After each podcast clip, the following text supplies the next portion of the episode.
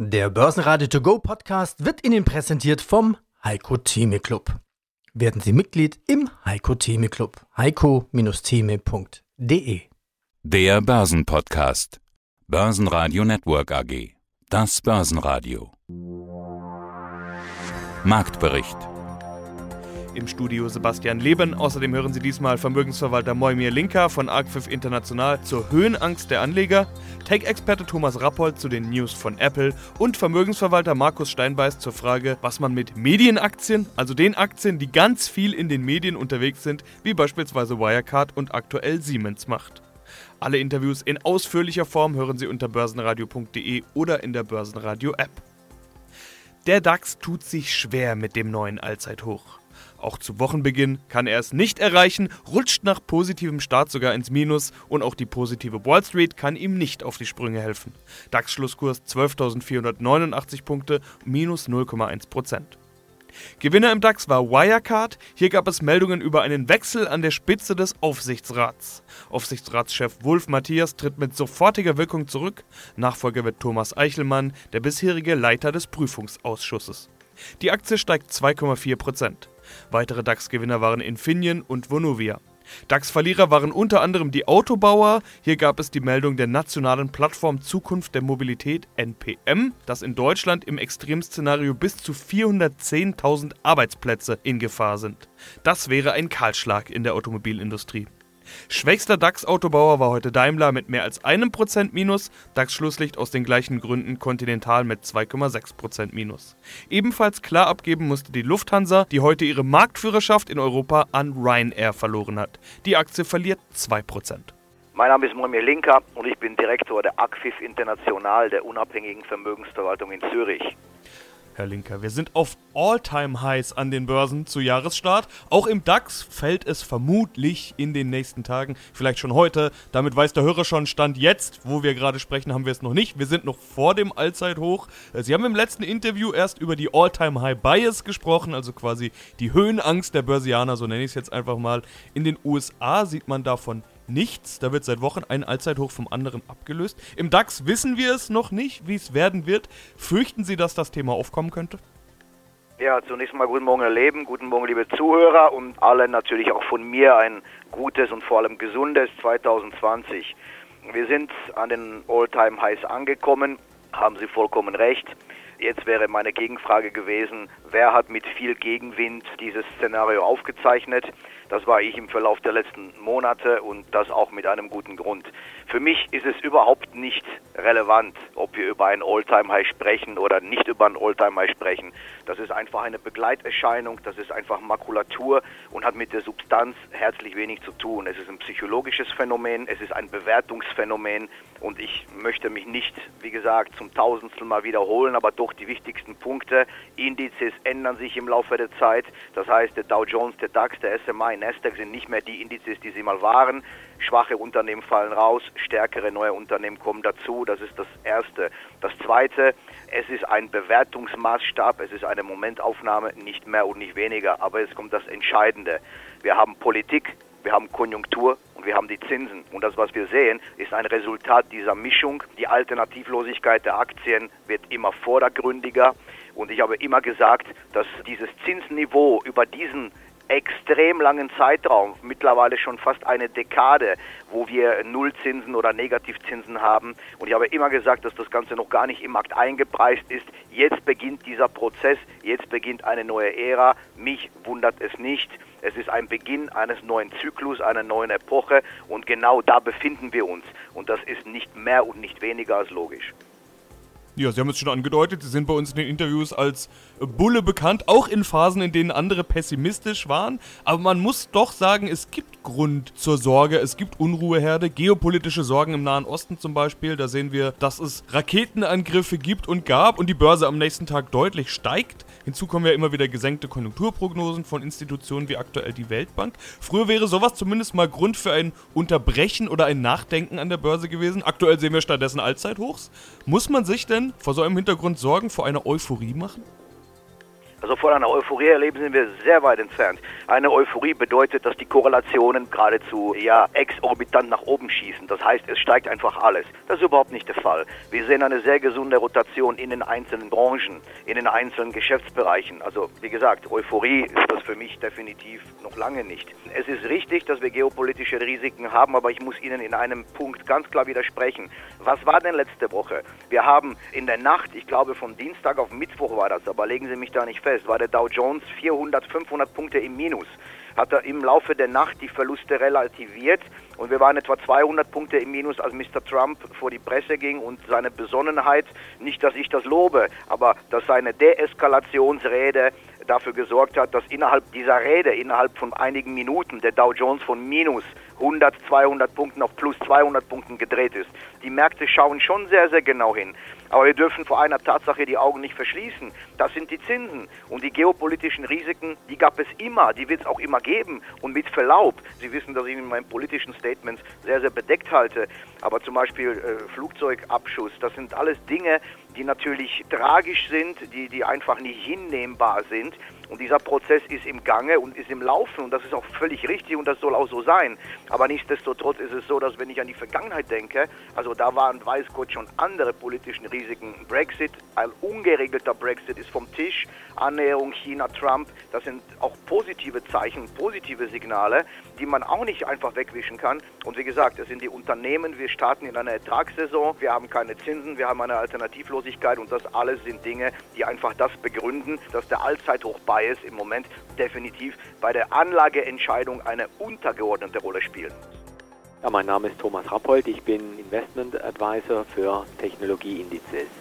Die Börsen gehen auf Allzeithochs. Das gilt nicht nur für die Wall Street Indizes, sondern auch für die Technologiebörse Nasdaq.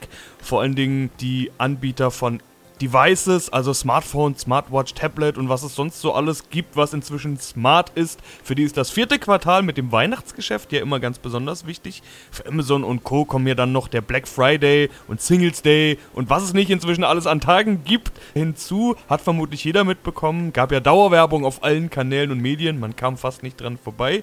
Wir wissen noch nicht ganz genau, wie das alles gelaufen ist. Die Berichtssaison, die beginnt erst in dieser Woche und dann kommen aber nach und nach auch relativ schnell die großen Tech-Werte dran. Welche Daten wir bereits bekommen haben, sind die Konsumdaten und der Konsum ist ja ungebrochen gut, vor allen Dingen in den USA. Herr Rappold, wie gut war das Weihnachtsgeschäft bzw. Q4 für Apple und Co. aus Ihrer Sicht? Grundsätzlich glaube ich sehr positiv, so wie Daten, sogenannte Alternative Data, also alternative Daten zeigen, wie einzelne Analysten veröffentlicht haben, war wohl die Kundenfrequenz gerade am Black Friday und auch in der Vorweihnachtssaison, gerade in den Apple Stores und äh, dort, wo sich Apple-Produkte befinden, sehr hoch. In der Tat ist die Konsumneigung sehr positiv und dazu beigetragen haben natürlich auch die Produktrenner, das heißt alles, was mit Wearables zu tun hat, alles, was mit neuen Smartphones zu tun hat, was mit Homespeakern zu tun hat, auch Stichwort Alexa oder von Google die entsprechenden Geräte, Google Nest oder von Apple selber. Also gute Nachrichten aus dem Tech-Bereich. Kommen ja auch immer wieder Meldungen von da. Vor allen Dingen Apple ist da naturgemäß im Auge der Analysten und Investoren. Das Top-Produkt von denen heißt natürlich iPhone. Und da waren ja doch einige Fragezeichen aufgekommen. Wie gut funktioniert der Absatz noch? Wie gerechtfertigt sind die hohen Preise? Wie schwierig wird der chinesische Markt in Anbetracht des Handelskriegs? Und vor allen Dingen das starken Wettbewerbers, den es da ja auch gibt, Huawei. Das wurde alles durch die aktuellen Meldungen zunichte gemacht. Sprung bei den Verkäufen in China, Rekorde im App Store und so weiter. Wie sehen Sie Apple gerade? Die Apple Story scheint ja weiterzugehen. Ja, ist interessant. Just vor einem Jahr gab Apple eine Gewinnwarnung aus und der Kurs war auf halbem Niveau wie aktuell. Apple erscheint bärenstark im Moment. Jeder Analyst hat ja Apple auf dem Zettel und die Kursziele wurden zum Teil deutlich über 300 Dollar angehoben. Vielleicht bei Apple und da der schlaue Fuchs Warren Buffett, der ja bekanntlich zu Kursen im Schnitt um bei 140 Dollar eingestiegen ist, also bei circa die Hälfte, der ja im letzten Jahr einen ordentlichen Schnitt auf seine Apple-Aktien gemacht hat, hat er ganz stark auf das Thema gesetzt, dass Apple stärker als Consumer-Wert wahrgenommen wird. Und Apple hatte in der Vergangenheit ein relativ niedriges Kurs-Gewinn-Verhältnis, in der Gegend mit einer 1 davor, also mit 10, 12, 13 KGV. Und inzwischen, was wir im letzten Jahr gesehen haben, wird Apple stärker eben als Consumer-Wert gesehen und stärker als Unternehmen mit wiederkehrenden Einnahmen, insbesondere aus dem Geschäft mit iTunes, App Store und Streaming Business. Und das hat bei Apple, ohne dass die Zahlen jetzt signifikant nach oben gegangen sind, also die Umsatz- und Ertragszahlen, eigentlich zu einer Neubewertung der Aktie geführt.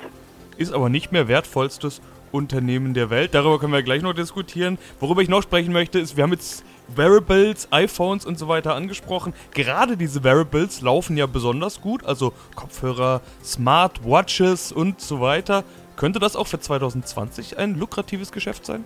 Definitiv. Man hat ja Apple immer wieder auch vorgeworfen und insbesondere Tim Cook, what's the next big thing? Also was ist das nächste große Ding? Und da muss man eindeutig sagen, dass hier Tim Cook ein gutes Händchen hatte mit dieser Sparte und immerhin äh, gehört die Smartwatch ja unbestritten mit großem Marktanteil, ist die Nummer 1 am Markt und weit größer heute schon als die Schweizer Luxusuhrenindustrie zum Vergleich. Dann kommen die AirPods dazu, die äh, ja extrem gut laufen zu extrem hohen Preisen. Das heißt, die Kunden sind bereit für die AirPods ähnlich wie beim iPhone auch deutliche Aufpreise zu bezahlen gegenüber dem Marktdurchschnitt und auch gegenüber den Herstellungskosten. Und dieser Bereich dürfte weiter wachsen und Apple könnte diesen Bereich gleich doppelt nutzen. Zum einen profitiert es von dem starken Hardware-Geschäft und zum anderen im Bereich Healthcare wissen wir, dass seit letztem Jahr die neue Apple Watch in den USA zertifiziert ist, um quasi EKGs aufzuzeichnen, also Herzströme aufzuzeichnen und das ist ein, ein erster Schritt in die Richtung Healthcare und Medizintechnik. Guten Tag, mein Name ist Markus Steinbeiß von der Vermögensverwaltung Steinbeiß und Hecker in München.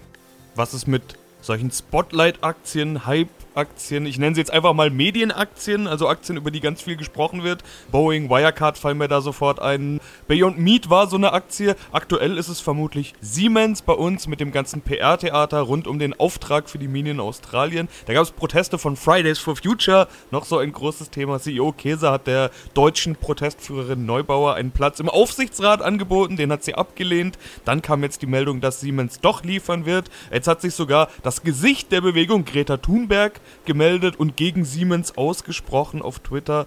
Lassen Sie die Finger von solchen Werten? Die können ja doch mal auch Trading-Werte werden, volatil sein, vielleicht auch mal ohne wirkliche fundamentale Hintergründe. Äh, oder ist das was, was Sie ausblenden? Ja, da muss man unterscheiden, logischerweise. Also man kann nicht Wirecard mit Siemens in einem Atemzug nennen. Das sind logischerweise, wie Sie wissen, zwei grundsätzlich unterschiedliche Investment Cases. Ne, geht geht, geht äh, nur um dieses Phänomen, dieses Medienhype. Ja, genau. Mhm. Nee, also das Entscheidende ist, dass man seinen Investmentprozess sauber durcharbeitet, dass man sich die Unternehmen ansieht, wie eingangs erwähnt, dass man sich die Bewertungen ansieht, die Bilanzqualität, das Marktumfeld, auf der Makroebene, die zyklischen Rahmenbedingungen. Das wird für uns immer entscheidend sein. Das heißt, die sogenannten Medienaktien, die aufgrund welcher Tatsache auch immer sehr, sehr stark in aller Munde sind und medial aufbereitet werden, sind für uns dann meistens keine Investment Cases. Es sei denn, es ergeben sich durch diese Thematik sehr, sehr starke Schwankungen, dass wir und insbesondere dann Schwankungen auf die Unterseite dass wir in Bewertungsranges kommen, die für uns wieder interessant werden. Aber grundsätzlich arbeiten wir unsere Kriterien ab und kommen dann zu einem Portfolio, das hoffentlich sich im positiven oder auch in, in eher schwierigem Umfeld behaupten kann. Was Sie bei Siemens jetzt ansprechen, das zähle ich eher zu, ja, die Engländer sagen Noise, das heißt ein mediales Spektakel, das weder die Zukunftsfähigkeit von Siemens gefährdet noch fördert. Man kann sich darüber streiten, ob das, wie das jetzt gelaufen ist, vor allen Dingen übers Wochenende, ob das dem Unternehmen vom Image her zuträglich ist, habe ich so meinen Zweifel, aber grundsätzlich wird es die Aussichten und die Gewinndynamik des Unternehmens nicht nachhaltig beeinträchtigen. Aussichten und Gewinndynamik, diese Stichworte greife ich gleich auf, um ja zu einer Schlussfrage zu kommen, zu einer Ausblicksfrage, vielleicht auch so eine Art Fazit für das Gespräch, das wir gerade geführt haben. Die Berichtssaison klopft an, da geht es eben um die Aussichten für 2020, da geht es auch um Dividendenvorschläge, da geht es um einen Rückblick auf das Jahr 2019, da kommen Erkenntnisse über die Konjunktur und so weiter. Sie klangen jetzt tendenziell eher positiv und zwar eben auch für die Verlierer der vergangenen Jahre, für eben die Zykliker oder die sogenannten Growth-Aktien, wie wir sie im vergangenen Interview ja besprochen haben. Ja, das ist richtig, aber wehre mich noch ein bisschen, dass man das sofort jetzt in den Earnings sieht. Das glaube ich eben nicht. Und ich denke auch, dass Unternehmen noch relativ vorsichtig agieren, was die Ausblicke betrifft. Das dürfte aber der, der Aussage von einer Art Renaissance für diese Unternehmen nicht im Wege stehen. Das heißt, der Kapitalmarkt, wie Sie wissen, wird einiges vorwegnehmen. Ein Teil hat er bereits vorweggenommen seit dem vierten Quartal im vergangenen Jahr oder dem, sogar dem dritten schon. Das ist unbeachtet dessen, glaube ich, wie strukturell in der Breite die Ausblicke jetzt in den nächsten Wochen rüberkommen. Ganz klar, es wird Enttäuschungen geben, äh, vor allen Dingen auch im zyklischen Bereich, das werden wir immer wieder sehen. Also, aber in der Breite denke ich, dass der Kapitalmarkt durchaus bereit ist, durch dieses Quartal jetzt hindurchzusehen und die Perspektiven der Frühindikatoren aufgreift und sich wieder verstärkt in der Breite in zyklischen Sektoren engagiert. Börsenradio Network AG Marktbericht Der Börsenradio To Go Podcast wurde Ihnen präsentiert vom Heiko Theme Club. Werden Sie Mitglied im Heiko Theme Club. heiko-theme.de